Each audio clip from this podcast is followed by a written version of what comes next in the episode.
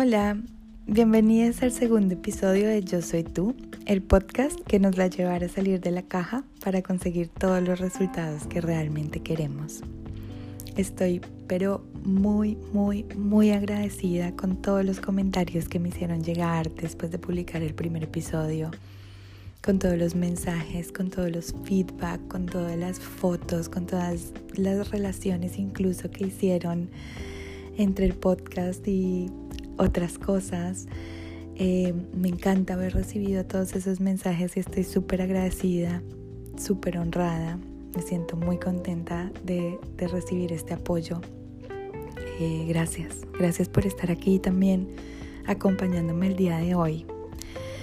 Hoy elegí hablar de una frase que muy probablemente van a escuchar durante este podcast y muy probablemente han escuchado en alguna conversación si tuvimos la oportunidad y es que todos hacemos lo que podemos con las herramientas que tenemos.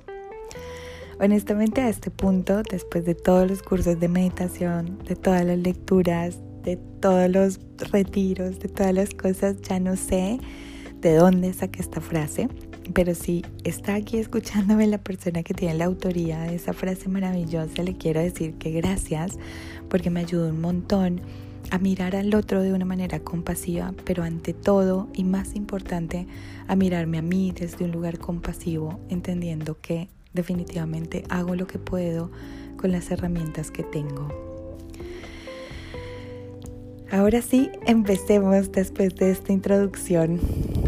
Resulta que hace dos años pasé por una experiencia muy interesante y es que mientras vivía en la isla Dominica, en el Caribe, pasó el huracán María, un huracán categoría 5 que es la más alta y arrasó con todo lo que existía en esta isla. Después de estar escondida durante 10 horas mientras pasaba el huracán, al salir, resulta que encontré nada, encontré un lugar destruido, no tenía ropa, no había agua, no había comida, eh, por supuesto no había wifi ni posibilidades de comunicación, no había nada. Tras varias horas empezaron a salir personas que estaban escondidas eh, cerca del lugar donde yo me refugié y salían con una sonrisa gritando We are alive, thanks God para mí era muy impactante, fue muy impactante cuando salieron estas personas, porque yo lo único que había hecho desde que me había dado cuenta de esa realidad era llorar. Me chocó tanto que yo pensaba, recuerdo, de qué sirve estar vivo en esta realidad tan miserable. En ese momento, claramente mis herramientas no me eran funcionales, no tenía un registro de mis herramientas, estaba totalmente inmersa en una situación de emergencia, no tenía perspectiva. Pero evidentemente una de mis herramientas más importantes fue el llanto y el anquilosamiento. Yo quedé bloqueada, no podía pensar, no podía hacer nada, estaba estupefacta. Otras personas empezaron de inmediato a accionar, alguna empezó a cocinar algo de comida que había quedado. Em, mi novio de esa época recuerdo que empezó como a sacar escombros y cosas para organizar un lugar para dormir. Yo simplemente quedé bloqueada, no pude, solo estaba sentada mirando el horizonte y llorando y llorando y llorando. Y es que muchas veces no sucede esto y muchas veces no sucede en situaciones de riesgo o no sucede en situaciones que quedamos de alguna manera en jaque, reaccionamos y muchas veces no sabemos de dónde viene esa reacción. Las reacciones normalmente vienen de un lugar muy primario, muy básico. Así que después de un tiempo, cuando yo volví a Argentina, em, empecé a analizar eso, empecé a analizar de dónde venía ese sentimiento, de dónde venía esa, esa, esa forma de accionar mía, ¿no? Y en qué otras situaciones yo había reaccionado de esa manera bloqueada, porque no soy una persona que particularmente se queda bloqueada y en eso en esa situación me, me pareció bastante llamativo. Así que empecé a analizar en, otras, en otros momentos de mi vida cuando había tenido la misma reacción. Y resulta que en Colombia me atracaron una vez y cuando me atracaron yo me quedé bloqueada y entregué mis cositas y me quedé llorando. cuando había terminado una de mis relaciones más importantes, recuerdo que terminé la relación, lloré, me deprimí, me bloqueé, no podía ir a trabajar ni siquiera y me enfermé. Luego, acá en Argentina me pasó que tenía muchas expectativas con mi primer emprendimiento y algo no salió de la manera que yo necesitaba que saliera o quería que saliera más bien y me puse a llorar, me deprimí y me enfermé. Y cuando estaba comenzando mi formación de coaching, eh, coincidió con que tuve un conflicto con mi jefe en, en la empresa en la que en ese momento trabajaba. Él tenía un juicio sobre mí que a mí no me gustaba y yo no pude con mis treinta y pico de años encararlo para tener una conversación, sino que al contrario que hice, adivinen qué hice, lloré, me deprimí y me enfermé. Claramente había encontrado un patrón de comportamiento en mí y es que yo elegía ante cualquier situación o ante cualquier situación de este tipo llorar, ponerme triste y enfermarme Así que con la ayuda de un coach, que es una genia que me acompañó en ese proceso, noté que estaba sobreidentificada con un papel de víctima. Que no importaba qué tipo de situación yo viviera, si era una situación que me ponía en riesgo o me ponía en jaque, yo elegía en mi cabeza ser víctima. Pero ¿de dónde viene esto?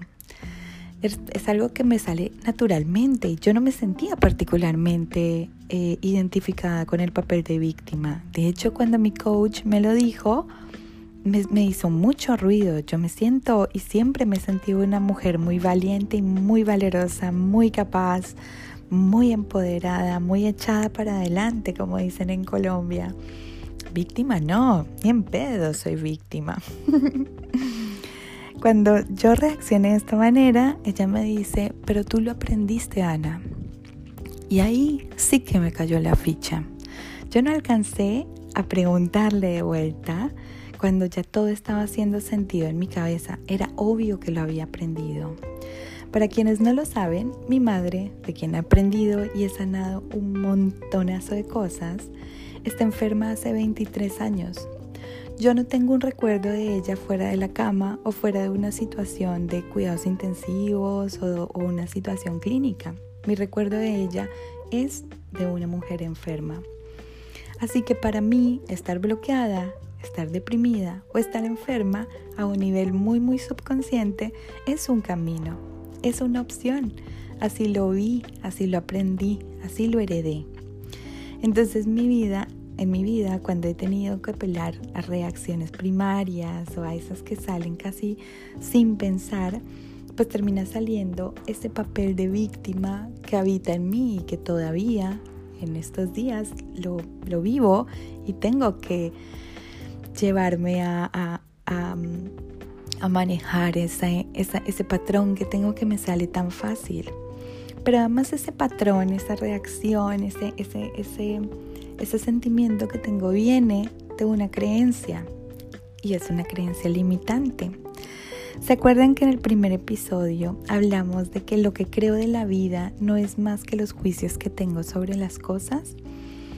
Pues bien, caer en el papel de víctima viene de la creencia de no sentirse capaz, de creer que no somos suficientes, de un lugar de miedo y todo, todo lo que viene de un lugar de miedo es mentira, porque somos seres totalmente suficientes y tenemos todas las capacidades para hacer de nuestra vida lo que imaginamos.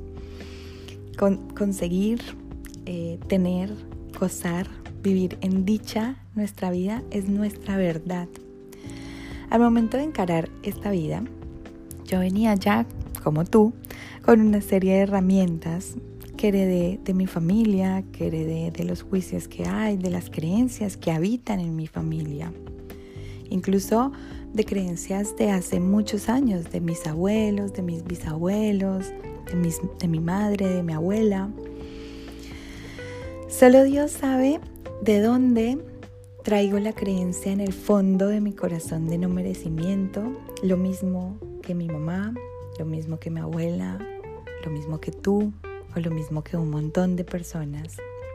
Las creencias de no merecimiento, las creencias de no ser capaz, normalmente vienen de juicios madres que están infundados, no tienen ningún tipo de fundamento, o sea que son mentiras. Yo, por mi parte, sigo eliminando esas creencias limitantes cuando las noto. Lo analizo, cuento hasta 10, me invito a la observación, me pregunto de dónde viene. Por eso quiero invitarte a que por lo menos durante estos días revises esas reacciones que a veces tienes, que son básicas, que son heredadas muy probablemente de tus padres.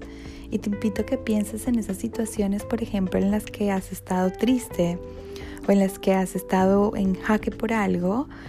¿Cómo has manejado la situación?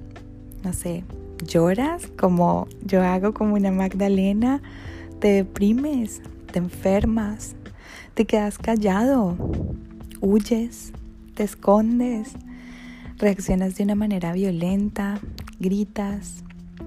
No hay ninguna que sea buena o mala. Hacemos lo que nos sale, actuamos de la manera que podemos con las herramientas que tenemos. Así que te invito a que observes y notes esas reacciones, a que identifiques que si vienen de un lugar de miedo no son reales, a que te des cuenta que esos juicios son infundados y que obviamente son mentira, porque acuérdate que tú te mereces todo lo que quieras y todo lo que imagines y eres capaz de absolutamente todo. Espero de todo corazón que te haya gustado este podcast. Mi intención es compartirte todas las herramientas que yo he reunido en los últimos años para llegar hoy sintiendo que vivo la vida que quiero vivir, para que tú también estés tan seguro como yo de que tienes todas, pero todas las herramientas para ser quien realmente tú quieres ser. Te mando un beso y un abrazo enorme. Si quieres contarme sobre alguna de tus creencias o quieres compartirme alguna experiencia, no dudes en escribirme a mi Instagram nuevo, que es arroba ana-bajo, yo soy tú que estaré muy, muy contenta de recibir tu mensaje y por supuesto de mandarte de vuelta todo el amor y todo el respeto que te mereces. Gracias.